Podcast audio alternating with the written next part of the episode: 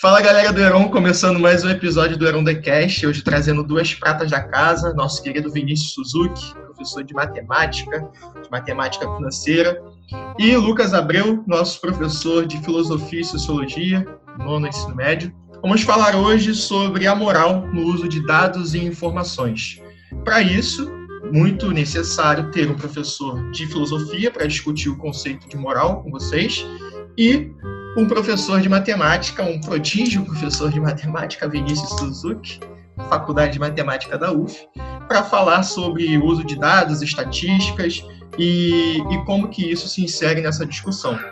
É, só para a gente fazer uma introdução, Vamos falar um pouco sobre o uso de algumas notícias, o uso de algumas informações que acabam circulando e as pessoas compartilham, até mesmo por fontes confiáveis, né? Jornais de grande circulação acabam utilizando da informação como meio de direcionar alguns assuntos e aspectos. Então, é extremamente útil esse, esse tipo de discussão para a gente ver como que se configura esses dados. O Suzuki vai entrar melhor na, nesse tipo de abordagem quando a gente está falando de uma vida em sociedade, principalmente no mundo onde temos cada vez mais tecnologias que permitem que essas informações cheguem em maior velocidade. Vou passar para eles se apresentarem, começando pelo Suzuki e depois passando para o Lucas, e aí a gente começa a fazer a discussão. Fala aí, Suzuki, se apresenta para a galera.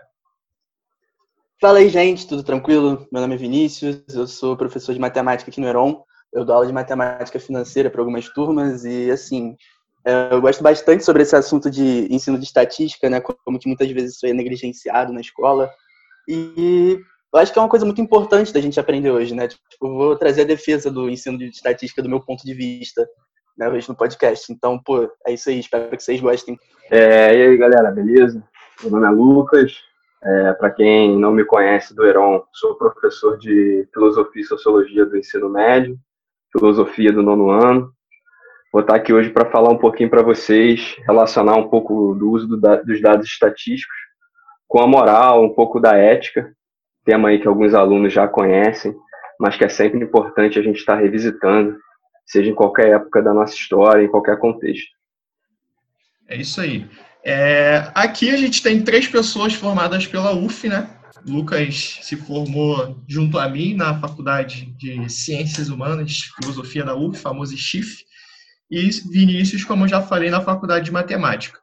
Então a gente vai começar a discussão fazendo um apanhado que o Vinícius trouxe para a gente, utilizando a matemática, mas eu acho que uma matemática não presa somente aos números, mas muito aplicada na questão da sociologia, aplicada nas ciências humanas também, provando que as disciplinas não, não devem ficar é, independentes ou deslocadas uma da outra.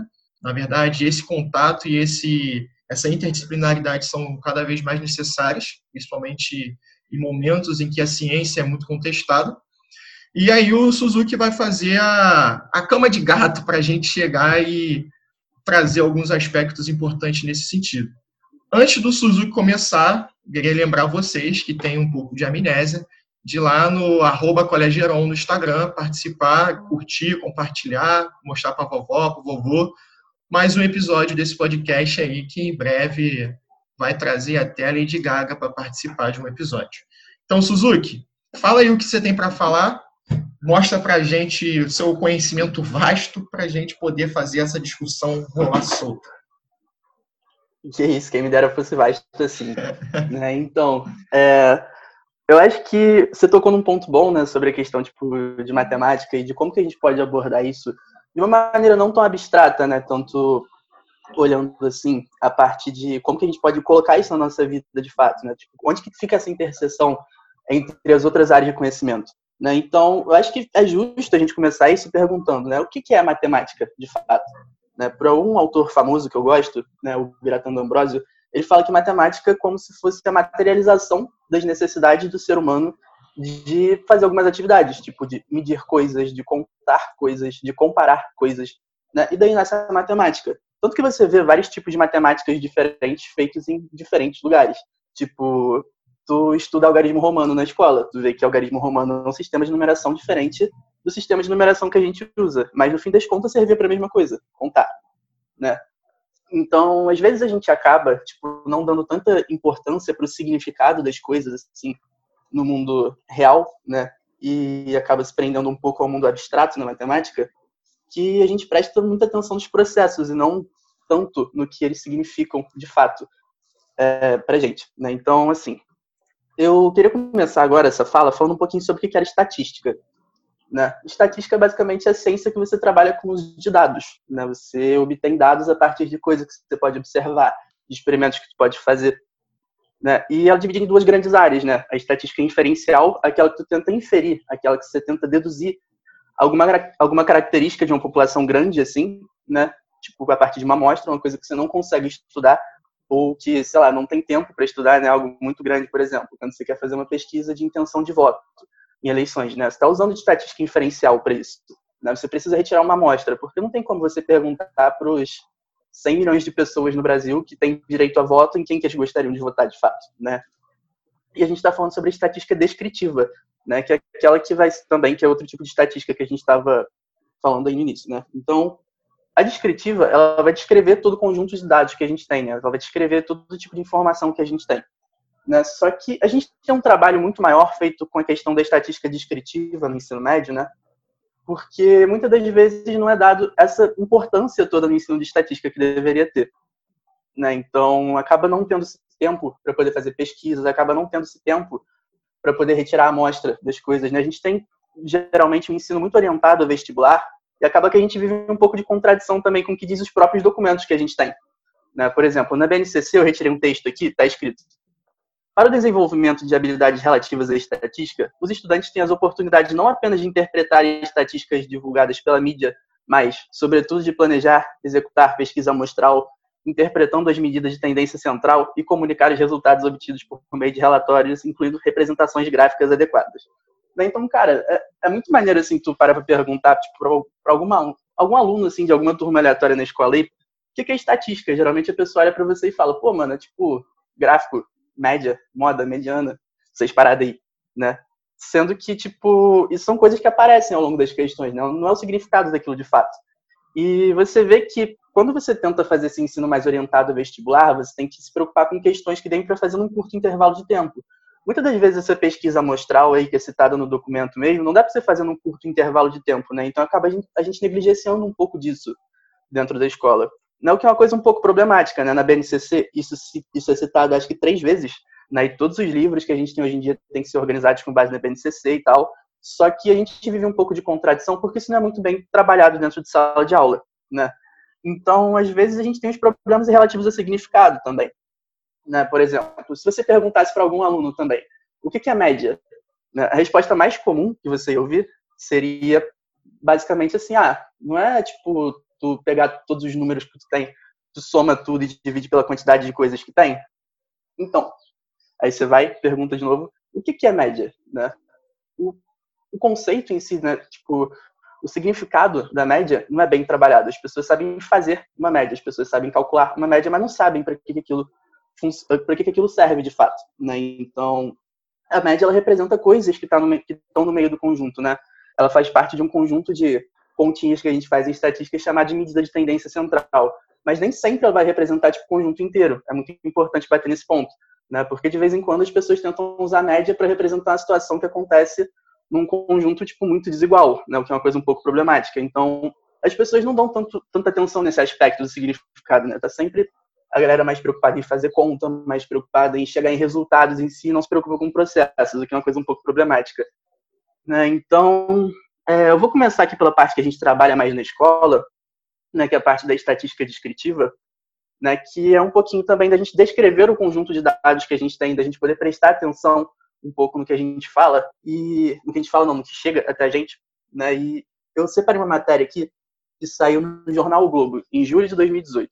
Né? A própria matéria fala assim no título, né, para a gente prestar atenção nessas coisas. O percentual do PIB brasileiro dedicado à educação é maior do que em países desenvolvidos, né, que é cerca de 6% por aí. Esse é o título da matéria. Só que aí você vai vendo dentro da matéria, é mencionado que investimento por aluno é menor do que os países desenvolvidos. Não só menor, tipo, menorzinho. É menor, tipo, bastante, para falar real. Né? Fala que, se, que, em média, nos países desenvolvidos gastam mais ou menos 10.759 dólares por ano por aluno, né? enquanto no Brasil são gastos mais ou menos 5.610, é tipo quase a metade. Né? Então, a gente tem esse problema também na estatística, né? da gente poder observar os dados da maneira que a gente deveria observar. Se a gente colocasse só metade das informações, do tipo, ah, a porcentagem do PIB que a gente gasta por ano em educação é maior do que em países desenvolvidos, é, como que a gente ia saber desse fato aí que se a gente dividisse isso pelo número de alunos também, o dinheiro ia ser bem menor? Né? Então, muitas das vezes, algumas informações são tipo ocultadas da gente de uma maneira intencional, né, para tentar defender algum tipo de projeto. Né? E é muito importante a gente tentar prestar atenção nesse tipo de coisa, porque é muito fácil você ver em alguns noticiários, tipo, Globo News já divulgou vários gráficos feitos em escala completamente errada. É, em época de eleição, assim, principalmente, né, sempre aparecem os gráficos estranhos, assim, nesses veículos jornalísticos, né? Então é sempre muito importante você prestar atenção nesse tipo de coisa. Né? A escola não trabalha muito a questão de, é, de, você prestar, de você prestar atenção na construção desses gráficos, né? Porque na maioria das vezes a gente não tem muito tempo para fazer isso, principalmente nesse ensino mais orientado a vestibular, algo mais técnico e tal, né? Mas você prestar atenção no significado das coisas é algo essencial, né? Então, é, tentando dar um pouquinho mais de estudo nessa estatística aí de que a gente gasta muito dinheiro com educação no Brasil, tem alguns dados aqui do MEC também que eu separei, que geralmente são ocultados, mas que eu acho essencial de se falar, né, que o Brasil tem mais ou menos 184 mil escolas, né, 83% delas são públicas. Né, então, quando você pega essa estatística e você tenta fazer um estudo sobre infraestrutura das escolas, né, você tem que, basicamente, 6,1% das escolas de educação infantil não tem esgoto e 8,2% não tem banheiro. Né? Então, como que seria estudar, de fato, numa escola que não tem esgoto estudar na escola que não tem banheiro, né, seria uma coisa um pouco complicada, né? Eu acho que isso também tem muito a ver com a questão do desempenho escolar, né? Porque todo, sempre a reclamação no Brasil, tipo, é que a gente sempre tem um desempenho ruim nessas avaliações de larga escala, né? Então, como que se espera que os alunos tenham um bom desempenho se eles não recebem investimento adequado, se eles não têm infraestrutura para poder se sentir bem no lugar em que eles estão? Né? Então, tem certos fatores que eles têm que ser considerados, né? Essa omissão de dados no meio do caminho é uma coisa que é um pouco proposital. E a gente tem que sempre prestar atenção nessas coisas de tipo, ah, será que o que estão falando, colocando em evidência no meio dessa fala aí é realmente o que tem importância de fato para a gente saber sobre esses dados? Né? Será que não tem mais alguma coisa que está escondida aí no meio? Será que uma coisa tem realmente relação com a outra? Né? E a partir daí a gente também pode trazer uma outra problemática, que é a problemática da amostragem. Né, de quando a gente estava falando sobre estatística inferencial, que não é tanto trabalhado na escola assim, mas eu falei brevemente assim que é quando você tem uma população muito grande que você não pode estudar e você tem que pegar uma amostra para você poder estudar ela. Né? Isso acontece, por exemplo, em igual que eu tinha citado, em pesquisa de intenção de voto, em eleição presidencial. Eu separei outra matéria aqui, uma matéria de, dois, de 2019, de março, que saiu no jornal Estadão. Né? É uma fala do presidente falando que ele não estava preocupado com pesquisas porque elas não têm credibilidade. Inclusive, ele falou também das pesquisas eleitorais no meio disso, né? e ele teve uma queda de 15 pontos percentuais do Ibope nessa época, e foi tipo uma afirmação assim muito marcante que saiu em todos os jornais.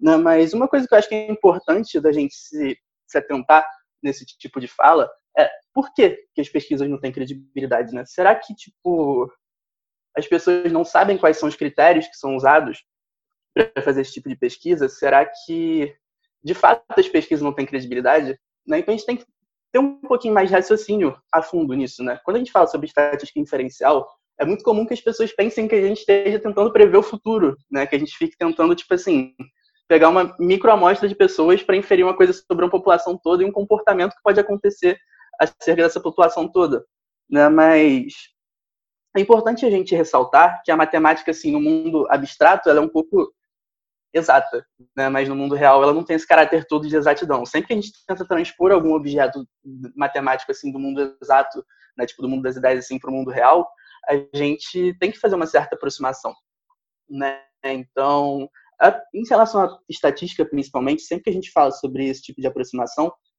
né, a gente tem uma margem de erro aí no meio das situações, né? A gente não tem como prever exatamente o que, vai acontecer, né? Estatística inferencial em si, né? Quando você fala, sei lá, por exemplo, sobre probabilidade, você não está falando sobre prever o futuro, né? Tipo, você está falando sobre uma série de experimentos que você fez, né? Uma série de dados que você pode recolher por conta da tua pesquisa e com isso você tenta, tipo, observar um padrão de comportamento, né? Mas nem sempre isso vai ser, tipo, o resultado certo em si, né? Tipo, não é uma área exata, assim, de fato, as pessoas pensam que matemática é sempre algo exato né? Então, assim, falando mais especificamente sobre esse processo de amostragem, de credibilidade da pesquisa e tal, né?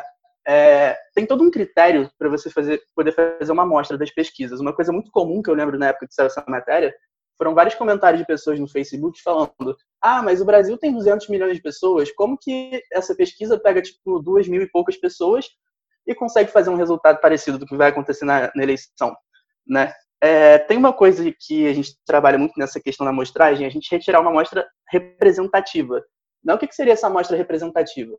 Imagina que tu tem uma turma, tu aplica uma prova nessa turma, ela vai ter 10 pessoas, oito pessoas tiraram 10 e duas pessoas tiraram zero. Se você pegasse só essas duas pessoas que tiraram zero para representar a situação que aconteceu na turma, será que tipo, ia ser uma representação justa? Né? Se você além de ser parecido com o que aconteceu na sala em geral, né? Porque, tipo, a maioria das pessoas tiraram 10. Se eu pego só duas que tiraram zero para representar, acho que isso não vai funcionar muito bem. Né? Então, a gente tem todo um critério para a gente poder pegar a nossa amostra da toda a população que a gente não consegue estudar, né? no caso das, das pesquisas de intenção de voto, a gente está falando sobre uma população muito grande que a gente não tem tempo e nem dinheiro para poder fazer esse tipo de pesquisa, né? É, a gente tem todo um critério para fazer isso. Muitas das vezes pesquisas têm que ser refeitas por conta de perguntas tendenciosas, né? Tem gente de várias áreas do conhecimento trabalhando nesse tipo de pesquisa e é muito importante também que a gente conheça um pouco dos processos antes de fazer esse tipo de crítica. Né? Do porquê que, às vezes, a gente retirar uma amostra de uma população grande, a gente consegue tentar prever um tipo de comportamento. Né? E por que, que essa amostra tem que ser representativa? Né? Do tipo, por que, que eu não posso só, para tentar ver as intenções de voto para prefeito no Rio de Janeiro, perguntar para gente que mora em condomínio de luxo na Barra da Tijuca ao invés de tipo tentar perguntar para a população inteira, né? É muito importante a gente prestar atenção nesses aspectos, né? Coisas que geralmente tipo não tem tempo da gente trabalhar na escola, né? Enfim, é, eu gosto muito desse, dessa área, né? Eu queria muito fazer essa defesa de ensino de estatística inferencial na escola. Quando eu fiz a matéria de estatística na faculdade, eu percebi que tipo o buraco era muito mais embaixo, né? Que a gente tinha tipo, muita coisa que a gente não via, que era tipo muito essencial das pessoas entenderem para a gente ver como que a tecnologia, como que a ciência de dados, como que essas coisas operam na nossa vida hoje em dia, né? E tentando fazer uma, uma pequena defesa disso aí, né? Mas antes, rapidinho, só citando outro exemplo aqui, né, sobre a amostragem, é, tem um livro, o nome desse livro aí é Como Mentir com Estatística. Ele é um livro, acho que saiu pela editora Autêntica, não, Intrínseca, se eu não me engano, né? Tipo, uma capa bem bonitinha até.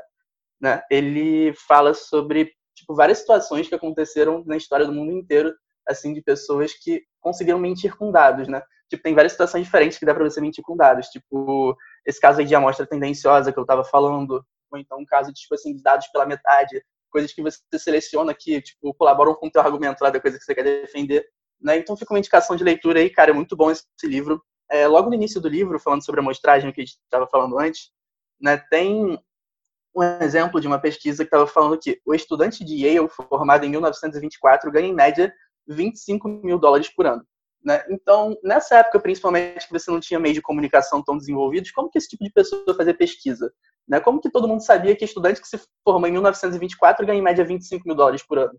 E, tipo, 25 mil dólares antigamente, em 1924, é coisa dessa, né? Então, você fica pensando, pô, vou matricular meu filho em Yale. Sendo que, na real, quando você para para ver como que esse tipo de pesquisa é feita, cara, é, como que eles conseguiram contato de todas essas pessoas para perguntar quanto que eles ganham, né? Tipo, será que as pessoas que ganham menos realmente se sentiriam à vontade para responder esse tipo de pesquisa?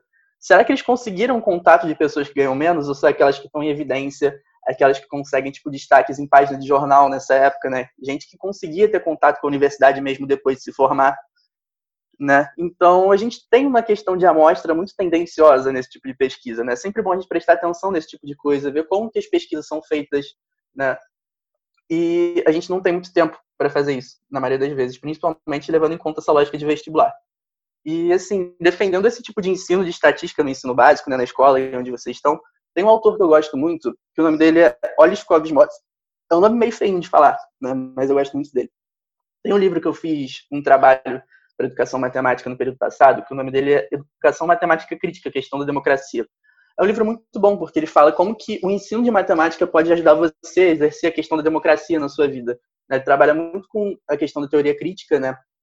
de como que você pode desenvolver um pensamento crítico a partir da matemática, como que hoje, nessa sociedade altamente tecnológica, é muito importante a gente entender alguns processos que acontecem né? Como que os nossos dados são manipulados, como que tipo, as grandes empresas tentam inferir coisas sobre a gente a partir de todos esses dados que eles coletam, né? Como que a gente tenta moldar todo esse comportamento que a gente tem, é, como que a gente tenta, como que a gente é tipo influenciado a comprar coisas na partir dos dados que são coletados, o tipo de cuidado que a gente tem que tomar em redes sociais, né? Então, assim, uh, o ensino desse tipo de matemática, né, da matemática para o raciocínio crítico, de você entender como funcionam todos os instrumentos tecnológicos que estão à volta, de você entender o porquê que de vez em quando tu tá ouvindo uma música e aparece como sugestão do Spotify, tu fala de uma pessoa aparece como sugestão de amizade no Facebook, tu tá falando de alguma coisa e aparece tipo em propaganda lá no em algum site por conta do Google AdSense. Né? Olha é que é um importante. tênis novo, já aparece o Netshoes no teu Facebook, infernizando tua vida. Sim, mano. E assim, é muito importante você saber como que os seus dados estão sendo usados, né? E para isso, tem toda a questão da moral nesse tipo de uso de dados. Né? E eu acho que agora eu vou passar para o meu amigo Lucas a palavra aí, né, para a gente poder continuar. Deixa eu só. Na moral, nisso aí. Show. É, perfeito. É, acho que o pessoal que está ouvindo já teve aí um, uma aula de estatística que provavelmente não tem na escola. Eu acho que, como você falou, o ensino tecnicista ele amputa diversas questões da formação do, do indivíduo, e eu acho que esse olhar crítico sobre a, a, estatística, essa forma de ver a estatística, a gente não consegue, ou pelo menos não tem na escola, né? E eu acho que a, a discussão vai para além dessa, dessa ideia. Você citou a BNCC, que, para quem não sabe, é a Base Nacional Comum Curricular, que, ao mesmo tempo que vem sendo implementada, vem carregada de críticas por diversos motivos, mas eu acho que é uma questão de educação também, de, de formação e, e como aplicar esses elementos na formação da, das pessoas e que é extremamente necessário. A gente vai passar a bola para o Lucas agora. O Vinícius citou sobre a questão de você saber o que está acontecendo com os seus dados, de saber qual é o destino que está sendo dado a, aos seus dados, enfim.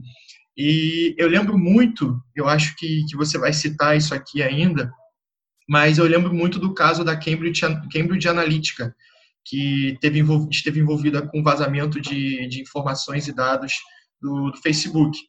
E também lembro de como os dados influenciam diretamente na campanha tanto do Donald Trump nos Estados Unidos em, em, 1900, em 2016 e na campanha do Brexit que se consolidou esse ano. Mas isso aí a gente discute mais à frente é, pensando nessa questão de uso de dados, de uso da informação, de notícias, eu gostaria que o Lucas falasse um pouco sobre a questão da moral, da ética, enfim, como que a gente consegue inserir a filosofia nessa discussão, que teoricamente seria uma questão matemática, mas a gente já viu que não. Lucas, é contigo. Ah, rapidinho, só fazendo uma pequena, um pequeno acréscimo aí, né, recentemente saiu uma reportagem falando que havia indícios de intervenção também da Cambridge Analytica em eleições aqui no Brasil. Não, não lembro de onde que eu vi essa reportagem, mas se você procurar lá no Google, dá para você achar rapidinho. Né? Enfim. Já Fala aí, é. Lucas. E aí, galera? É... Dando continuidade aqui ao exposto pelo Vinícius, vou tentar tratar um pouquinho, relacionar um campo do conhecimento que, como o Carlos falou, num primeiro momento parece não ter muito a ver com o que a gente está discutindo aqui, mas assim como o Vinícius também já tratou primeiramente, é, o uso desses dados estatísticos, eles muitas vezes eles vão ser ali colocados para influenciar pessoas, eles vão ser colocados em notícias para você tentar informar as pessoas, aqueles que estão lendo as notícias. Mas a gente tem que ter noção também de que uma notícia, com o seu intuito de informar os outros, as pessoas também vão ter alguns planos ali por trás, né? A forma que eles vão estar tá informando a gente. E por mais que os dados estatísticos, seguindo aí é, admito que eu não tenho um conhecimento como o do Vinícius, mas os dados estatísticos presumem uma exatabilidade né, das informações, seja através dos números, do quantitativo que está sendo ali exposto, mas esses dados eles podem ser é, usados de uma maneira nos influenciar a pensar de uma maneira que a notícia esteja tentando trazer para a gente, como foi o caso que ele falou ali do, do custo do PIB com a educação. É, é, antes de citar alguns outros exemplos também, a gente tem que estar aqui tratando um pouco da diferenciação entre ética e moral. É, os alunos aí do segundo ano e do terceiro ano do Colégio Heron já estão cansados de saber. É, bati muito nessa tecla, mas levando em conta aqueles que não tiveram ainda um contato ainda com essa discussão, é, a gente precisa ter uma diferença básica aqui quando a gente fala de moral e quando a gente fala de ética. Quando a gente está tratando de moral, que é o que a gente vai estar tá falando aqui hoje, que eu vou estar falando aqui hoje, a, a moral ela se baseia nesses costumes, nessas nossas práticas do cotidiano, que apesar de não serem positivadas, ou, serem não, ou seja, não estarem previstas ali na, na letra da lei, elas são costumes do nosso dia a dia que a gente julga é, que a nossa sociedade vê como sendo corretos ou errados. Então, por exemplo, você ser uma pessoa. É, quando você adentrar num lugar, por exemplo, no elevador, numa sala que tenham outras pessoas, é costume a gente dar bom dia. Você é visto como uma pessoa educada por estar dando bom dia, boa tarde, boa noite, por estar cumprimentando as pessoas ali. Agora, se você entra numa sala, por exemplo, eu como professor entrar na sala de aula, não falar com ninguém, chegar, entrar lá na, no quadro, cumprimentar os alunos, eu vou ser visto como um professor antipático, como um professor mal educado. Isso é um reflexo de um comportamento moral. Então, o moral, o corretamente moral, é o cumprimentar as pessoas, é o ser cortês. E a nossa sociedade, ela repudia uma pessoa que não que não tenha esse esse costume de cumprimentar os outros. É, é, lembrando que a moral ela vai estar inserida aí, eu trouxe só um exemplo, nós temos diversos exemplos. E o mais importante, a gente tem noção de que a moral está sempre variando de uma sociedade para outra. O que é moral para a nossa sociedade brasileira não é moral para a sociedade norte-americana, que também não é moral para uma sociedade islamizada, por exemplo, que também não vai ser moral para uma sociedade é, do, do extremo oriente, como, por exemplo, uma sociedade japonesa ou coreana. Então, esses nossos costumes ditos como certo, como errado, os costumes tradicionais, eles vão mudando de uma sociedade. Isso é a moral. Lembrando que a moral ela influencia é, você cunhar as leis, você, é, você basear o regramento social a partir dessa moral, desses nossos costumes do cotidiano. Você tem alguns filósofos ao longo do tempo que tratam sobre essa questão. Você vai ter o Hobbes, é, você vai ter o Rousseau com o seu contrato social, mas isso aí já é um assunto para uma outra live. Né? É, e a questão da ética, a ética ela seria o estudo dessa moral, né? seria a compreensão desses atos. Então é meio que um ramo da filosofia que se relaciona bastante com, com o direito, é você estudar essa moral, como que ela influencia na sociedade, é, a ética, portanto, ela não varia. Ela é um campo de estudo. Por ser um campo de estudo, ela é invariável. Já a moral não. A moral ela vai variando. É, de uma sociedade para outra, de um grupamento social para o outro.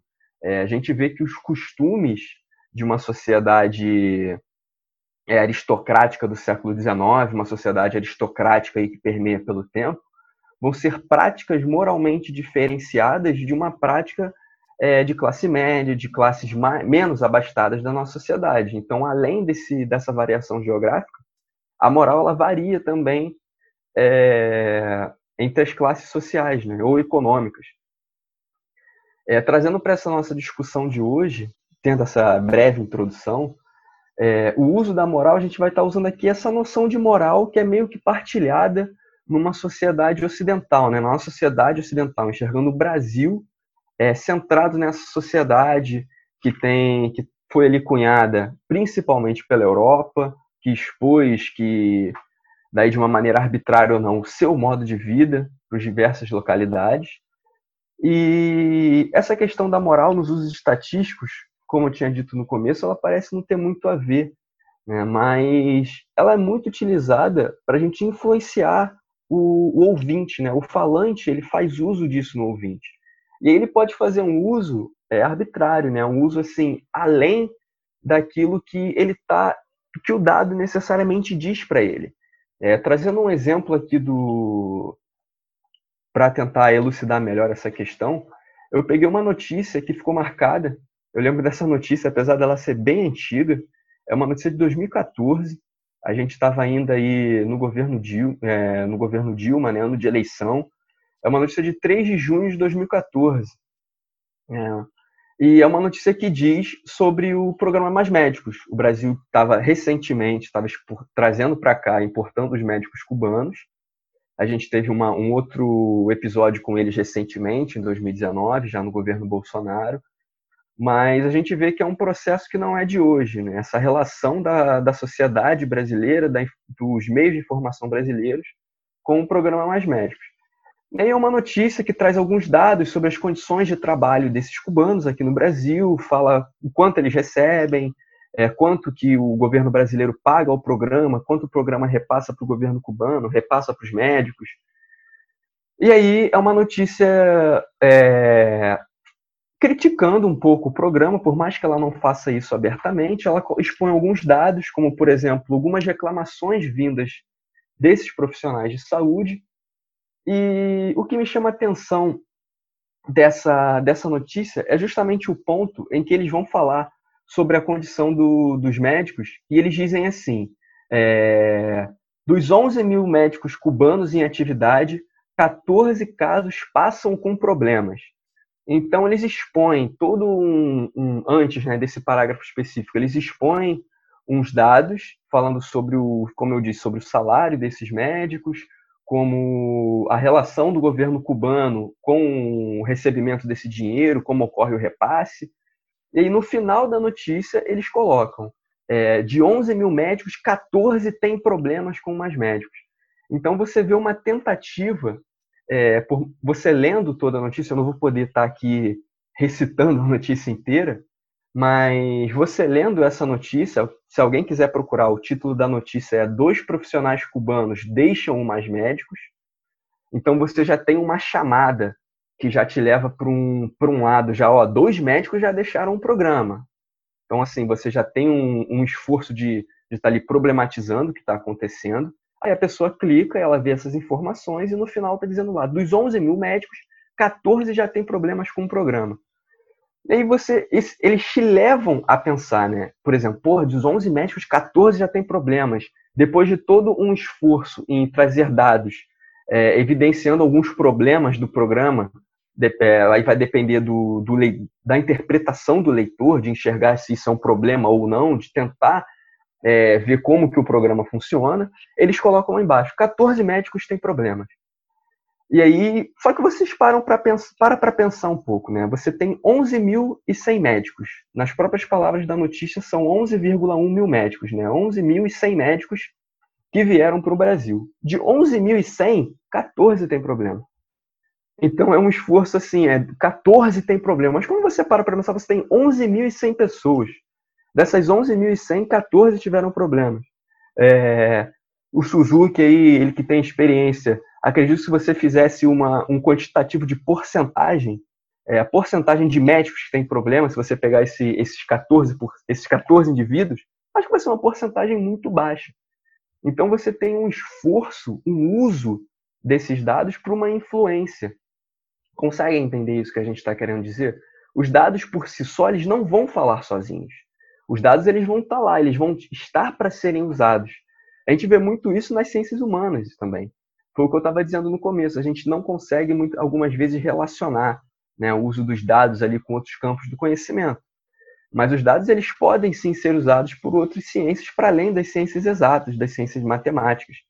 Né? É, o caso da filosofia, de você estudar o uso desses dados, é você fazer um apanhado de como que eles estão sendo utilizados.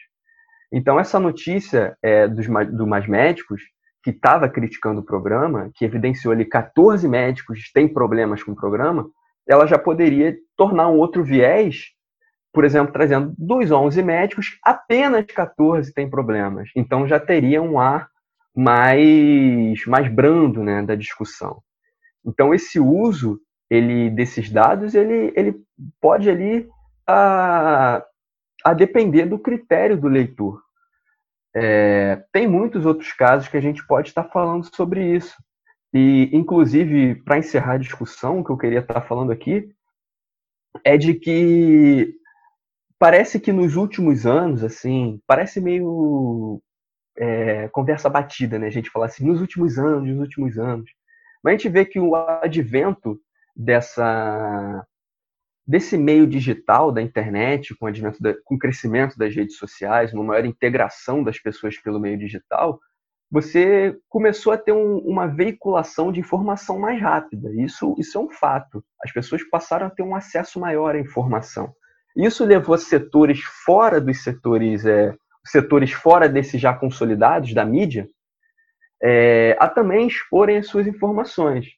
Então, nesse período de 2013, por exemplo, você teve ali alguns grupos, é, você tem a mídia ninja, o próprio MBL, alguns grupos aí informativos, que eles trazem também dados para gente, informações para gente. E além disso, você teve grupos que fazem uso da internet para vincular ideias que eram tidas como ilegais, como por exemplo você propagar ideias nazistas.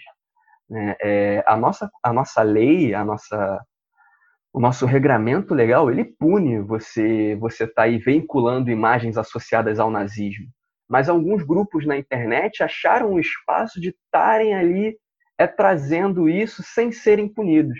Isso é uma discussão gerou uma discussão grave no direito, né? até que ponto as condutas na internet poderiam ser poderiam levar à responsabilidade do, dos autores. E atualmente, na, na comunidade jurídica, você tem aí a ideia de que sim, as pessoas podem ser responsabilizadas, inclusive por crimes de honra.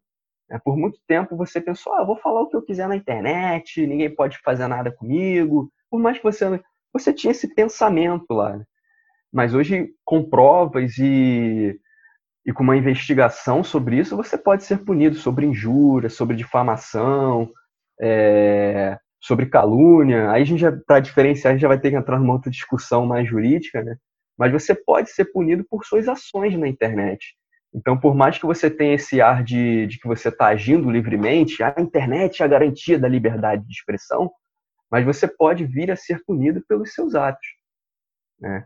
É, essa opinião aqui que esse, essa informação que eu trouxe hoje, ela serve para mostrar para a gente que os dados eles podem sim ser usados para além puramente do, do frio uso dos números. Né? Então, é, assim, com, a sua, com essa explicação, a gente consegue ver como que as coisas se relacionam não só no sentido de, como você mesmo disse, de analisar os números friamente, o Vinícius também falou muito disso, mas de da gente ter a noção de como que isso consegue impactar na sociedade. É, a própria sociologia, na sua, na sua formação, ela utiliza da, da estatística para analisar a sociedade, seja mais sociedades que antes eles se referiam, sociedades mais complexas, sociedades é, simples, enfim. Aí a gente já entra numa discussão de, de conceito sociológico, mas eles utilizam, e ainda na formação hoje, tem todo um trabalho sobre como, sobre como lidar com dados e estatísticas de uma forma é, voltada para a sociologia. E aí eu acho que essa questão da, da internet, das notícias, mas principalmente da internet, de muito tempo ficou como um espaço, uma, um território sem lei, a gente já consegue ver punição para diversos casos desse tipo. A, a gente teve, por exemplo, está tendo né, a CPI das fake news no momento, que está gerando um rebuliço danado, mas que já começa a, a investigar e punir pessoas que divulgam, é, difundem, enfim, notícias falsas. É, e é uma discussão que eu acho que rende outro podcast, porque é uma coisa que fica muito na, na minha cabeça, de como a gente critica é, a grande mídia. Eu acho que sim, deve, deve ter a crítica, a, a, enfim, jornais de circulação como Estadão, Folha de São Paulo, o Globo, mas ao mesmo tempo, nesse, nesse período em que a gente vem vivendo, as pessoas recorrem a essa grande mídia por conta de notícias mais válidas e, e que têm um, um embasamento de fontes e não como as chamadas mídias alternativas, que estão se utilizando de notícias falsas. E aí, voltando para a discussão da, dos dados e da, e aí você falou da moralidade. Eu quero entrar nessa, nesse último bloco, que aí a gente já discute isso para finalizar, que aquela série, a série não, um documentário, é como se fosse um filme documentário, tem um, um, uma, uma parte que é mais voltada assim, para a exposição e outra que tem mais a narrativa, mas o Privacidade Hackeada do Netflix, que está no Netflix, que não tem, é, dá, uma, dá um jeitinho de procurar aí na internet, ou então assina três meses de grátis Netflix e assiste, mas que fala sobre como esse uso de dados ele molda e, e tem, vai ter uma capacidade ainda maior de moldar a política de sociedades ao redor do mundo, e seja de sociedades é, de países grandes e, e, grandes potências, como a Inglaterra, no caso da, da, da, do documentário, ou então de países em ascensão ou potências em desenvolvimento, ou aqueles países que são considerados, e aí voltando em termos geopolíticos mais antigos, países de terceiro mundo, que já não se aplica mais hoje em dia. Mas então eu vou chamar o Vinícius de novo para falar um pouco sobre esse contexto do, do privacidade hackeada. E a gente começa a, a, concluir relacionando isso já com casos vistos e, e, comprovados de como esses dados foram utilizados. Aquela cena emblemática do Zuckerberg no Senado americano, depondo por conta do, uso de dados. E aí vem um documentário e mostra como que esses dados eram utilizados, por exemplo, para direcionar interesses, opiniões e até mesmo o voto.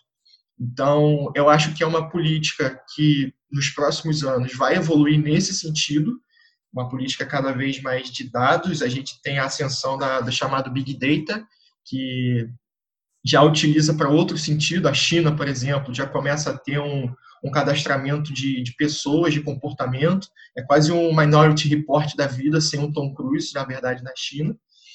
E, enfim, ascensão de novas tecnologias como 5G, mas eu acho que é uma discussão que a gente pode ampliar para outro podcast. Eu li um livro nesses últimos dias aí de quarentena, que é o No, no Enxame, acho que é, é esse, No Enxame, o nome do livro, que é do Bill, deixa eu pesquisar aqui o nome do autor. Eu tenho quase certeza que é... Acho que é Byung-Chul Han. Byung-Chul Han, isso, eu sempre esqueço, Byung-Chul Han, isso. É o No Enxame, as perspectivas do digital. E que ele fala muito dessa questão de como a sociedade contemporânea acaba passando de uma política de, por muito tempo, uma política de massas, que a gente viu em anos anteriores, para uma, uma política voltada para o mundo digital, né? onde as pessoas acabam se desligando de identidades, de certa forma estão ali escondidas por trás do mundo virtual, mas, ao mesmo tempo, tem um potencial de, de transformação e, e, conseguem articular movimentos que, que são bem, podem ser bem nocivos à, à sociedade como um todo. A gente vê aqueles fóruns bizarros da Deep Web, como o 8chan ou 4chan, que viram centros de divulgação de, de massacres ou de, de pedofilia, casos, enfim, essas bizarrices e crimes do tipo. E onde a gente tem também o vazamento de dados de pessoas, mas a gente entra na parte mais superficial da internet, no próprio Facebook. O Vinícius falou também da, da questão de é, direcionamento do, do, interesse. Ah, você quer comprar um tênis, começa a aparecer anúncio de tênis, você quer fazer isso e começa a aparecer outra coisa.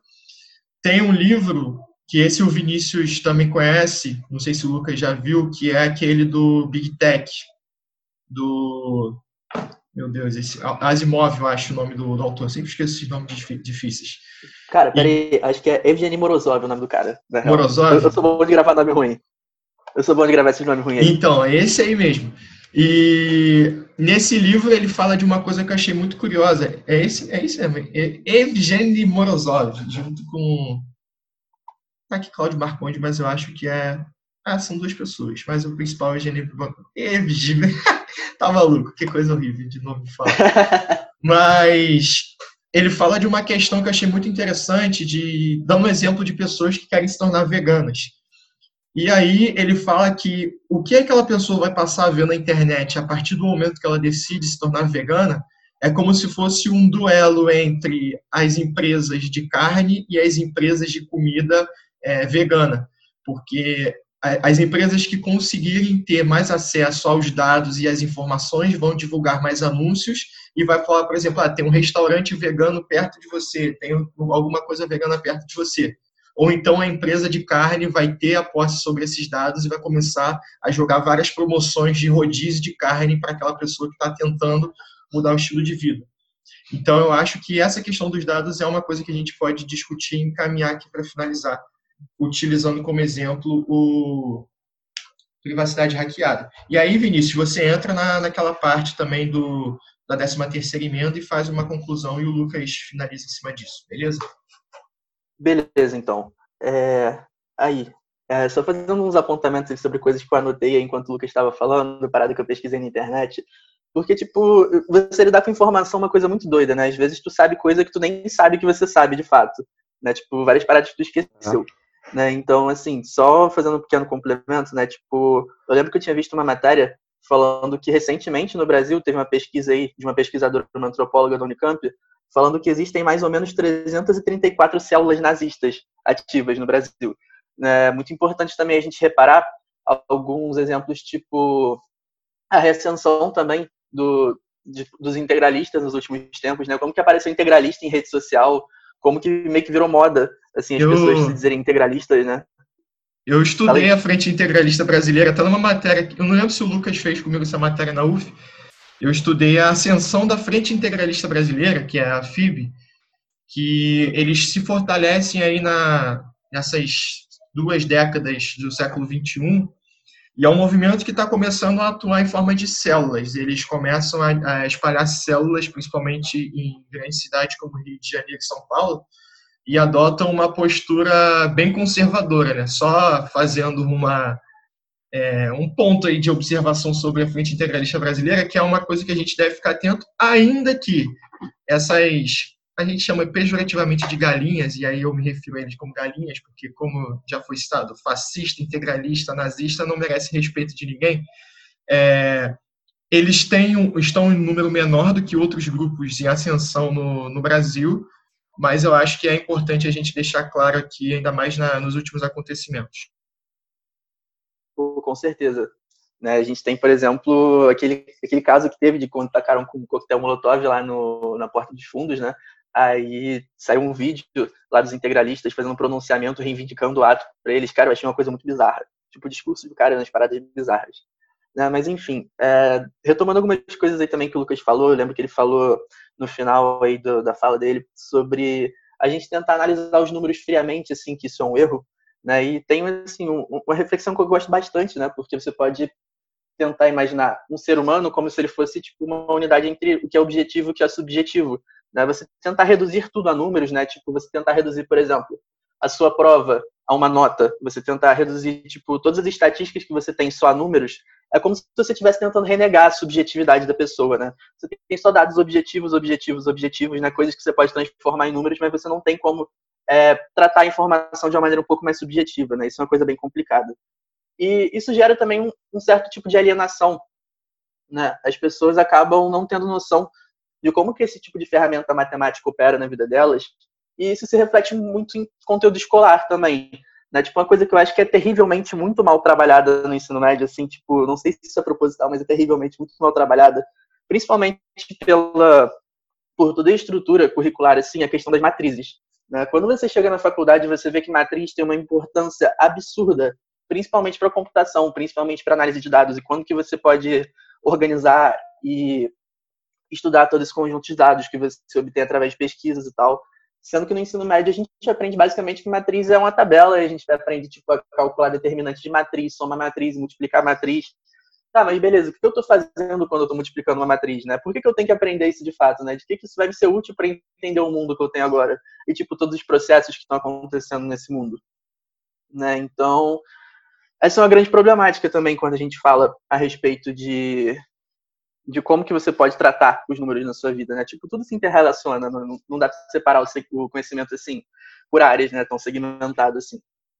E mais um outro adendo aí também que eu vou recuperar uma fala do Carlinhos aí um pouco atrás, né? De como que a gente faz esse tipo de crítica aos veículos de grande mídia, como que eles divulgam as estatísticas e tal, né? A própria reportagem que eu vou citar agora no final dessa minha fala, vai falar sobre uma reportagem da Folha de São Paulo, se eu não me engano, né, que estava falando sobre a intervenção militar no Rio de Janeiro, E a própria reportagem tem alguns gráficos que estão feitos de maneira errada, né? Que, tipo, não tem todo o rigor estatístico bonitinho para representar as coisas. Eles acabam um pouco de, meio deformados, né? Mas no fim das contas isso não interfere tanto assim no resultado da, da reportagem. Mas em certos casos interfere muito. Né? Então a gente tem que sempre estar atento nessas coisas aí. Né? Então, antes de eu falar sobre esse documentário barra filme, né, que é o, a privacidade hackeada lá na Netflix, eu vou falar sobre mais uma questão de casos pessoais mesmo, né? Tipo, coisas que eu vivi, assim, na minha vida. Né? Enquanto eu estava lá nos meus primeiros períodos da UF, eu lembro que eu queria largar matemática, aí uma professora minha, ela me ofereceu para fazer um estudo orientado na aula dela. E, cara, eu adoro muito essa minha professora, é uma pessoa muito maneira. Aí eu fiz um estudo orientado com ela e com o marido dela, que ela trabalha, os dois trabalhavam na mesma área, né? E eles trabalhavam com computação gráfica, mais especificamente visualização de dados, né? Quando você pensa tipo em visualização de dados, basicamente vem tipo gráfico na sua cabeça. Né? Só que não tem só os tipos de gráfico que tu vê na escola, tipo aquele gráfico de pizza, aquele gráfico de barra, né? Tipo, quando a gente está lidando com uma quantidade de dados muito grande, a gente precisa representar eles de outra maneira, porque senão fica muito confuso, né? Então, visualização de dados também é uma área muito importante nessa questão de estatística. E eu lembro de uma coisa que eles me falavam, que é tipo, o programa que você faz para você visualizar os dados não vale de muita coisa. Né? O que vale de fato são os dados. O preço dos dados é caro. Né? Um deles tinha uma pesquisa, acho que no pós-doutorado com a MLB, a Liga de Beisebol Americana, falando sobre tipo os hitmaps da partida, né? Onde cada jogador estava mais presente, como que você poderia tipo tentar elaborar uma técnica assim para seu time ganhar mais. E eu acho que esse conjunto de dados, assim mesmo, né, para quem tinha todo esse conjunto de dados, acho que a MLB estava pagando por volta de um bilhão de dólares. Né? Então, tipo, dados são coisas realmente muito importantes. Né? A gente não pode olhar para a informação como se ela fosse algo neutro, como se ela fosse algo que a gente pode tipo, obter de qualquer maneira. Né? E essa problematização assim do custo dos dados, né, de como que você pode retirar essa ideia de neutralidade na matemática é muito importante. Um outro exemplo agora meu também, né, um professor meu lá da faculdade, quando ele fazia doutorado, ele fazia um doutorado, acho que numa área de equações diferenciais parciais, se eu não me engano, né? Tipo um nome complicado aí. Mas sobre dispersão de partículas, né? Quando a gente fala de dispersão de partículas, a gente pode pensar tipo em radiação, em deixa eu ver, é, aquelas máquinas tipo para você fazer exame, tipo esse exame de raio-x, etc. Né? Você pode pensar também em radares né, de temperatura, de como você pode localizar as coisas, né? Tipo esse aparato todo de guerra. E quando ele foi numa convenção assim para poder apresentar o trabalho dele, que era mais ligado à área médica, ele percebeu que quase 90% dos trabalhos eram ligados à questão bélica, né, à questão militar, de como você faz radar, de como que você tipo localiza pessoas mesmo sem elas estarem invisíveis por conta de todos os mapas de calor e todos os sinais que você recebe do ambiente a partir dessa tipo de toda essa pesquisa aí. Né? Então, cara, eu, eu, lembro que ele largou o doutorado, assim, foi tipo um dos grandes motivos para ele poder largar o doutorado, porque ele não queria fazer coisa que matava a gente. Né? Então, tipo, é importante a gente ter na nossa cabeça que mesmo as coisas que pareçam, que pareçam neutras não são neutras no fim das contas. Né? Então, muito bom a gente refletir sobre isso aí.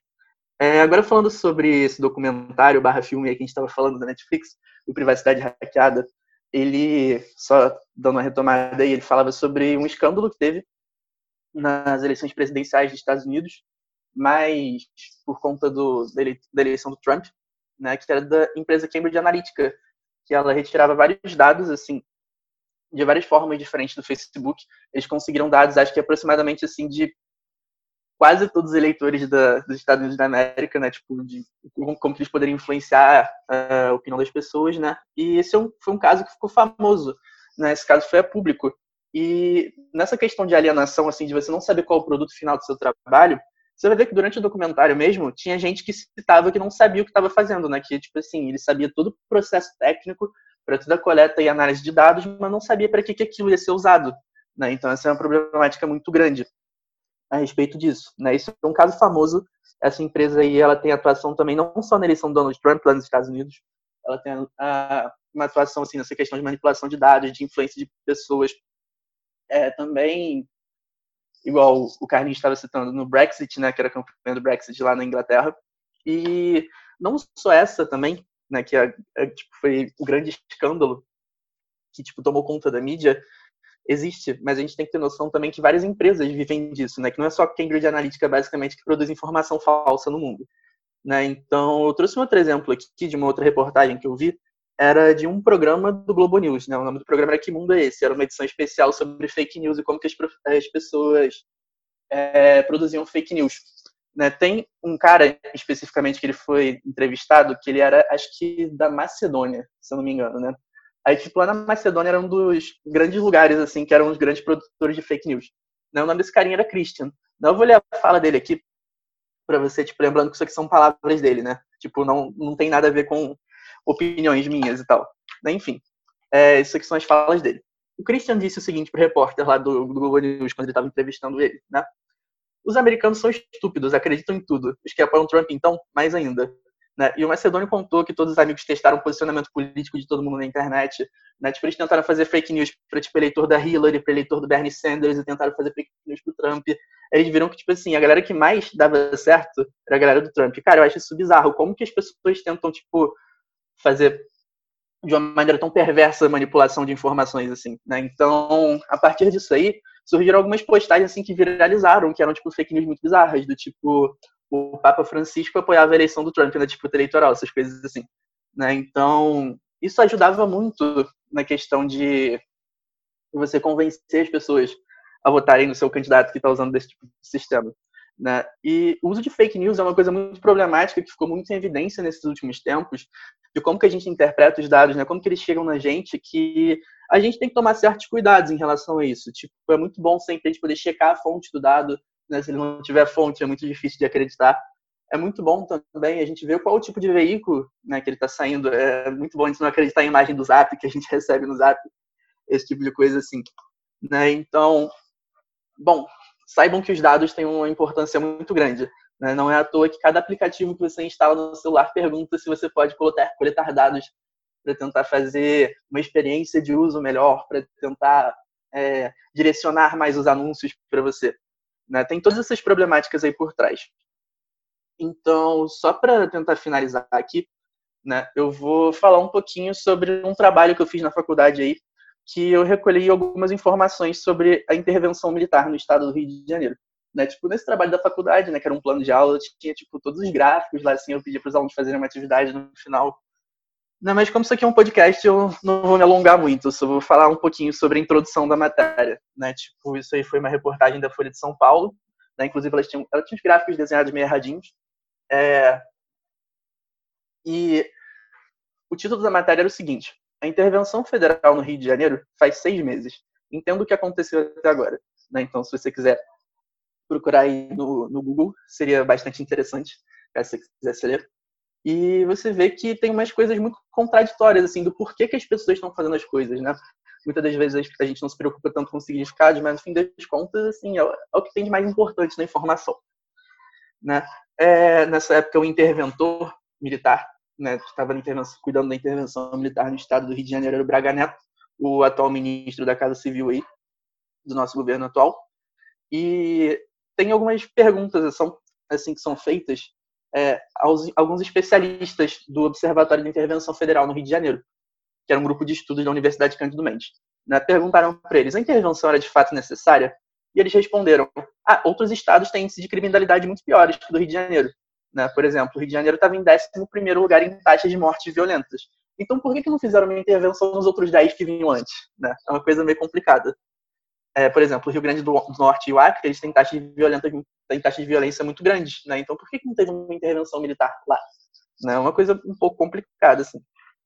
E para eles, né, para os pesquisadores da universidade, por exemplo, a decisão teve um forte cunho político, assim, porque na época acho que a medida da reforma da Previdência era um pouco impopular e o governo Temer, ele queria postergar a votação da reforma da Previdência, já que você não pode mudar a Constituição num período de intervenção. Né? Essa era a justificativa da galera lá da universidade.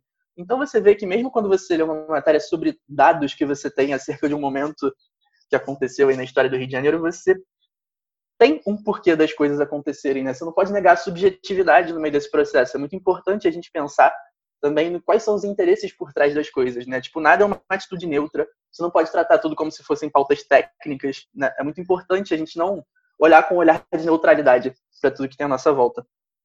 Né? Outra pergunta que fizeram para essas pessoas aí da intervenção, do, tipo do observatório de intervenção, foi: a intervenção prioriza o que é mais importante? Bom, segundo esses pesquisadores aí, não.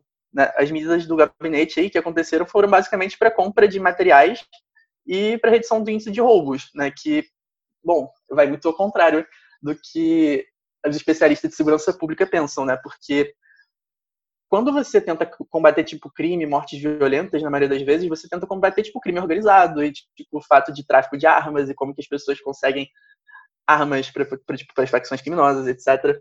Né? Só que isso não era não era o foco, de fato, né? Não tinha um investimento muito grande em inteligência. Né? Eu lembro que na época eu vi uma entrevista muito boa de uma professora da UF de Segurança Pública, Jaqueline Muniz, né, que ela falava o quanto que o governo estava tentando priorizar o policiamento ostensivo, né, de quanto que você estava tentando dar a sensação de segurança para as pessoas, do quanto que é, tipo era, era algo mais visual, assim, né, para as pessoas tentarem se sentir seguras, sendo que no fundo, no fundo, no fundo, no fim das contas, não estava mudando tanta coisa assim. Né? A gente teve um gasto aproximado de 1,2 bilhões, né? E grande parte disso aí foi para comprar equipamento. Tipo, tanto que dá para você ver, tipo, policial andando na Praça 15 de scooter de vez em quando, né? Que é uma parada meio bizarra. Né? A gente poderia, tipo, ter investido em inteligência, em alguma parte de monitoramento para a gente pensar como que acontecem todos esses desvios de armas, por exemplo, né, que seria uma coisa um pouquinho bem mais útil. Isso aí é tudo comentado em várias matérias ao redor da internet, se você quiser, você pode pesquisar aí, né, tudo importante. Né? Igual aquela questão que estava falando lá no início, né? De quando você fala sobre metade dos dados. Do tipo. Igual que a gente estava falando lá do, do, PIB, do uso do PIB na escola. Né? Tipo, ah, o Brasil gasta a maior porcentagem do PIB é, em educação em comparação com países é, mais desenvolvidos. Né? Sendo que, na real, a própria matéria, tipo, no meio da matéria, se contradiz em relação a isso.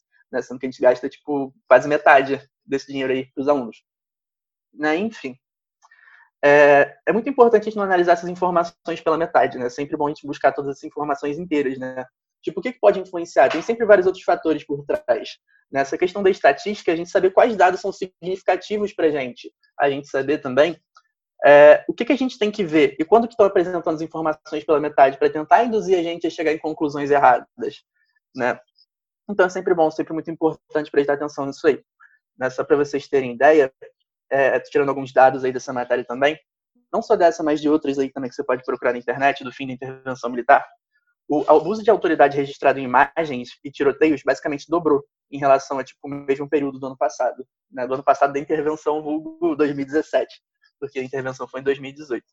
Né? E tirando isso, o, o, relatório do observatório falou que não teve nenhuma mudança significativa, né, de fato, em toda essa questão de violência no estado do Rio de Janeiro, que os tiroteios, principalmente em áreas de comunidade, subiram 57%, as chacinas subiram 64%, as mortes por policiais bateram recorde no estado do Rio de Janeiro, foram as maiores em 20 anos, se eu não me engano, né? eu não lembro muito bem o que estava escrito, né? subiram 38%, e em contrapartida desceram 16% dos roubos, 16 não, desculpa, 19,6% dos roubos de carga, 7,7% dos roubos de carro e 5,9% dos roubos de rua. Né? A gente tem um sacrifício muito grande, por um lado, né, da gente subir tipo várias estatísticas de violência, enquanto as estatísticas de roubo de carro e roubo de rua, que as pessoas perdem celular, essas coisas assim, e de roubo de carga, tipo, diminuíram uma quantidade relativamente pequena. Né? Então é muito complicado a gente tentar analisar as coisas só com porcentagens também, né? Nem sempre as porcentagens mostram pra gente a melhor é, interpretação do dado. É sempre bom a gente ver o número absoluto, né? Tipo, de quanto que isso desceu de fato e essas porcentagens. Né? Então, às vezes, toda essa análise ela pode estar sendo feita de uma maneira enviesada.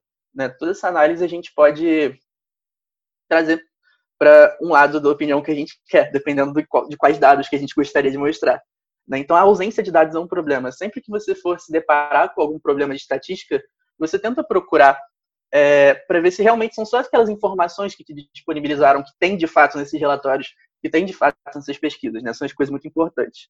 É, e só para fechar aqui, né, que está tendo tipo, uma super movimentação aí nas últimas, nos últimos momentos nas redes sociais sobre violência policial e tal, né, tem um documentário muito bom de recomendação também, né, que fala sobre estatística, que sobre algumas estatísticas assim, principalmente dos Estados Unidos da América, né, que também é da Netflix. O nome desse documentário é a 13 terceira emenda, né, e ele fala basicamente que a população carcerária dos Estados Unidos é a maior do mundo né, que eles contam, acho que, se eu não me engano, com 25% de toda a população carcerária do mundo.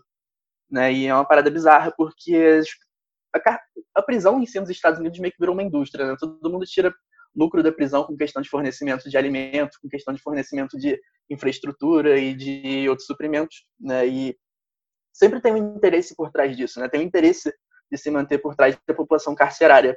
Algumas pessoas são, tipo, entrevistadas, elas são, tipo, questionadas sobre isso, no próprio documentário mesmo, e você vê que elas se esquivam de certas perguntas, né, para, tipo, não deixar claro o interesse. Né? Mas é sempre importante, quando a gente fala de estatística, a gente não olhar com esse olhar de neutralidade sobre as coisas, né. Então, só fechando aqui, né, tipo, para pegar essas últimas indicações aí, tem esse documentário da Netflix, né, a 13 terceira emenda, tem outro documentário da Netflix barra filme, que é o é, A Privacidade Hackeada, né? E deixando aí por último uma indicação de livro também, para quem sabe ler inglês aí, porque infelizmente não foi traduzido ainda. Tem um livro Weapons of Mass, Math né, Destruction, né? tipo, na tradução livre assim, é tipo armas de destruição em matemática, né? Tipo, é Math Destruction, M-A-T-H, né? Esse livro ele é feito por uma doutora em matemática lá dos Estados Unidos, não lembro de que universidade. O nome dela é Kathy O'Neill. Né? E ela fala basicamente como que a ciência de dados proporciona meio que a morte da democracia. Né? um livro que tipo ele está em ressonância muito com esse livro que o Carlinhos citou aí nesse nesse meio que a gente teve daquele do, sobre a questão do big tech, né? Que ele e a Kathy vai bater muito nesse ponto de que as pessoas privilegiadas elas vão ser analisadas basicamente por seres humanos e as massas vão ser analisadas por máquinas, né? Tipo, é sempre importante você ver também os dados analisam quem, né? Será que os dados foram feitos para analisar pessoas ricas, na maioria das vezes? Ou será que tipo, a galera sempre que é analisada são as massas, né? Tipo, gente que não tem tanto poder aquisitivo assim. Como que a gente pode moldar a opinião das pessoas em massa? Né? É sempre bom fazer esse tipo de discussão. Né? Ela ficou muito desiludida com a questão da matemática, hoje em dia ela é super é super contra a questão dessa utilização de grandes quantidades de dados na indústria. Né? Enfim, é, gostaria só de terminar aí a minha fala com toda essa reflexão que a gente teve sobre dados, falando que, de novo, né, é muito importante a gente não ter essa visão de neutralidade sobre o conhecimento, né, que as pessoas sempre podem usar ele para conseguir seus interesses de maneira que você nem perceba. Então é isso aí. Vinícius deixando uma indicação atrás da outra. Quem ouvir esse podcast vai ter coisa para fazer a quarentena inteira, com certeza. E aí ele fechou o que tinha para falar, é, trouxe aí, eu acho que uma passagem que, que foi desde a questão da educação básica, que eu acho que muitas vezes é o essencial quando a gente quer fazer algum tipo de, de mudança, quando a gente quer fazer algum tipo de implementação. A educação básica é sempre o caminho. E levou até o, o período da intervenção militar que aconteceu no, no Rio de Janeiro. É, o uso dos dados e das estatísticas e aí eu queria chamar o Lucas também para finalizar, para se ele quiser falar mais alguma coisa, se ele quiser concluir, se ele quiser fazer algum, dar alguma opinião sobre essa questão da, da intervenção militar, que eu sei que ele estuda muito a questão da, da polícia. E aí a gente já conclui e finaliza esse podcast, já deixando um gancho para um próximo episódio, com certeza. Fala aí, Lucas. É, só queria acrescentar um pouco sobre essa questão aí da, da intervenção militar, que é uma coisa que está sendo debatida até hoje, né? Como o Vinícius falou aí, os índices de morte violenta aumentaram, mas em comparação, praticamente todos os dias, todos os meses, a Secretaria de Polícia Civil expõe dados dizendo que o, a elucidação de crimes cresceu numa devida porcentagem, que o número de, de roubos diminuiu, é, então a gente tem, tende né, a, fazer, a dar um olhar positivo para o ano de 2019, de 2020. Mas aí com o coronavírus eu não vi mais eles postando essas estatísticas, mas até então eles vinham postando é, praticamente todo mês os índices e todo mês é, diminuía, né? Então, por exemplo, aumento de, sei lá, 70% na elucidação de crimes, é, a própria compra das novas viaturas também. Então, mas eu ficava me perguntando até que ponto o modo que, que esses dados aí estavam sendo utilizados, né? Porque eu, pelo menos, tentei procurar, mas eu não achei a forma de, de pesquisa que eles estavam utilizando. Eles simplesmente jogavam os dados lá de dados positivos, né? Aumento na elucidação, queda no índice de homicídio. aí é um questionamento também que a gente tem que fazer é, de como que esses dados vão sendo utilizados, né? É, a gente tem que pensar que também, como a gente vinha, já vem falando aqui ao longo de todo o podcast, a, como que esses dados ele, eles estão sendo utilizados, né? até que ponto eles estão representando de fato no nosso cotidiano, no nosso dia a dia, aquilo que eles estão, estão querendo representar mesmo. É, mas pelo menos antes até eu não via essas informações sendo veiculadas pela Secretaria da Polícia Civil, por exemplo. Mas até que ponto esse, esses dados estão sendo ali, como que essa pesquisa está sendo feita? Porque se eles levam em consideração a queda no roubo, a queda no homicídio, homicídio não, porque são crimes mais graves, mas por exemplo no furto e no roubo, até que ponto essas essas porcentagens estão refletindo de fato numa queda da criminalidade desses crimes contra o patrimônio? Até que ponto está sendo refletido se, por exemplo, as estatísticas estão sendo baseadas apenas no, nos BOs, né, nos boletins de ocorrência que, que as delegacias recebem, sejam eles online ou não? Né, porque a gente sabe que tem muita gente que é roubada, que é furtada, que não, não presta o boletim na delegacia. Então, até que ponto esses dados estão de fato é, refletindo essa, essa realidade. É, a gente tem que estar, como o Vinícius disse, se questionando também como que esses dados estão chegando até nós, como que eles estão sendo produzidos. Era, era isso que eu, que eu tinha para acrescentar também sobre, sobre o assunto. Além de que também é uma discussão que vai muito além. A gente tem que pensar que aí no Brasil a gente tem diversos órgãos policiais atuando, então são, é, um, é um esforço muito grande que, que tem que ser feito, né? Então, é, levando em consideração aí o que vocês falaram, eu vou fazer aqui a minha, minha conclusão. É, eu vejo essa, essa ideia dos dados, essa discussão sobre os dados e a informação de forma geral, que eu acho que os dados ele, eles constituem a parte da informação, é óbvio que não um conjunto. A gente tem uma notícia, por exemplo, o próprio título da notícia já encaminha a gente para uma ideia, óbvio que se não, não analisarmos aquilo de forma crítica. E nós, como professores, não podemos ter a ideia de que todo mundo vai ler o jornal de forma crítica. Então, quando é colocado lá, e aí eu estou dando um exemplo, que um jovem foi preso com drogas na Zona Sul, é, você tira, de certa forma, o grau de, é, de responsabilidade ou até mesmo a gravidade daquele crime. E quando você coloca que um marginal foi preso traficando na Zona Norte, e esse marginal na capa do jornal já é colocado como um jovem negro, aquela informação e aquela notícia já encaminha para as pessoas que estão lendo. E como eu falei, a parcela de pessoas que lê de forma crítica a informação, que recebe essa informação de forma crítica, é maior, é, é menor, perdão, do que as pessoas que leem aquilo passivamente, que analisam aquilo de uma forma passiva e, enfim, o jornal é como se depositasse a informação ali. A gente poderia até levar isso para a educação, falar da educação bancária do Paulo Freire, mas aí já entraria numa outra vertente.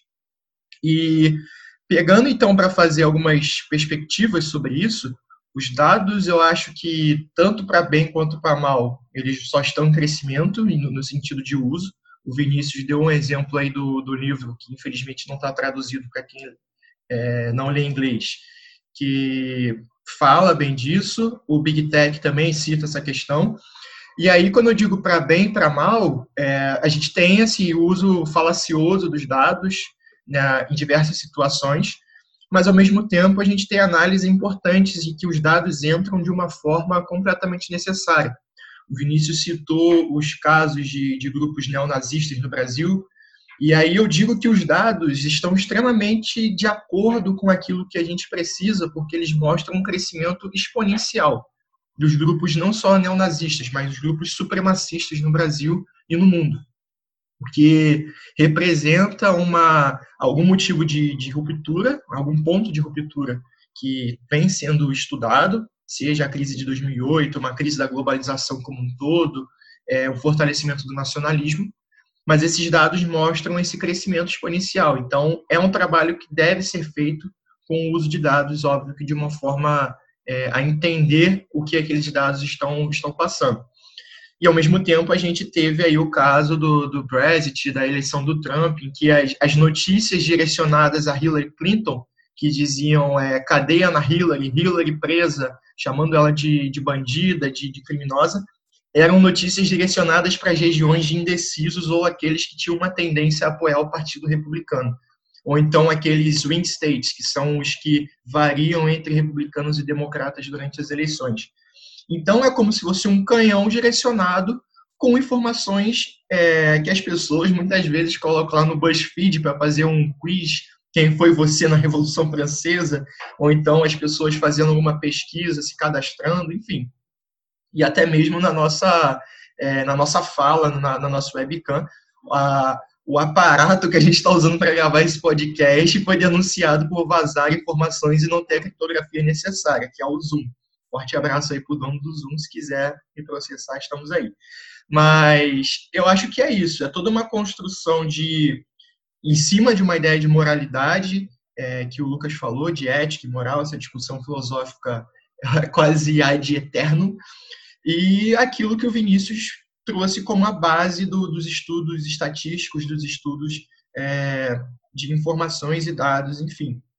Então, nós, como professores e a sociedade como um todo, devemos estar sempre atentos a essa, aos seus usos e, e desusos né, do, dos dados, porque eu acho que utilizar essas informações de uma forma prejudicial é apenas um desserviço. Não tem é, como um site com uma é, capacidade de chegar em milhões de pessoas utiliza de dados para passar uma notícia falaciosa, uma informação falaciosa, ele está fazendo um desserviço e uma desinformação. Então, não é o uso correto e eu acho que a gente tem sempre que bater nessa tecla. Então, eu agradeço vocês por, pelo episódio, eu acredito que vai somar muito para a galera que vai escutar. Vou deixar aí para vocês fazerem um salve agora, já não mais uma conclusão do pensamento, mas um salve para a galera. Quem quiser divulgar a, a, rede social aí já tiver alguma coisa para publicar, enfim, quem não quiser não divulga. Manda um abraço para a galera e com certeza teremos mais um episódio aí tratando de temas que foram levantados aqui hoje, beleza? Então, com vocês aí. Dá um salve para a galera. Vai lá, Vinícius. Valeu, gente. Valeu, valeu. Infelizmente aí não tenho redes sociais. Eu tava com um projeto aí de fazer um Instagram maneiro aí sobre a questão, tipo, sobre questões culturais e matemática aí no meio. Mas eu tô com preguiça, assim, sendo sincero, de fazer mesmo. Então, é isso. Vou ficar devendo, mas quem sabe no próximo podcast eu volto com o Instagram pronto. É isso. Fala comigo, Lucas. Aí, galera, só dar um abraço aí para todo mundo. Eu também não tenho rede social assim para uso profissional. Tem o Instagram lá, quem quiser quiser bater um papo, falar alguma coisa, pode procurar lá no, no Instagram do Colégio Heron, os seguidores, no Instagram do Carlin também, do próprio Método Atlas, das outras redes sociais dele. Procura Lucas Abreu lá que vocês me acham. Então, qualquer assunto aí referente do que a gente tratou hoje, questão da moral, da ética, sobre história da polícia também, se vocês se interessarem, eu, eu tenho um pouco de conhecimento. E é isso aí, rapaziada. Então é isso, galera. Mais um episódio do Herondocast finalizado. Agradeço novamente aos dois cidadãos aí que fizeram parte e pode ter certeza que vão ser convocados novamente, beleza? Então é isso, finalizando. Até a próxima. É nóis.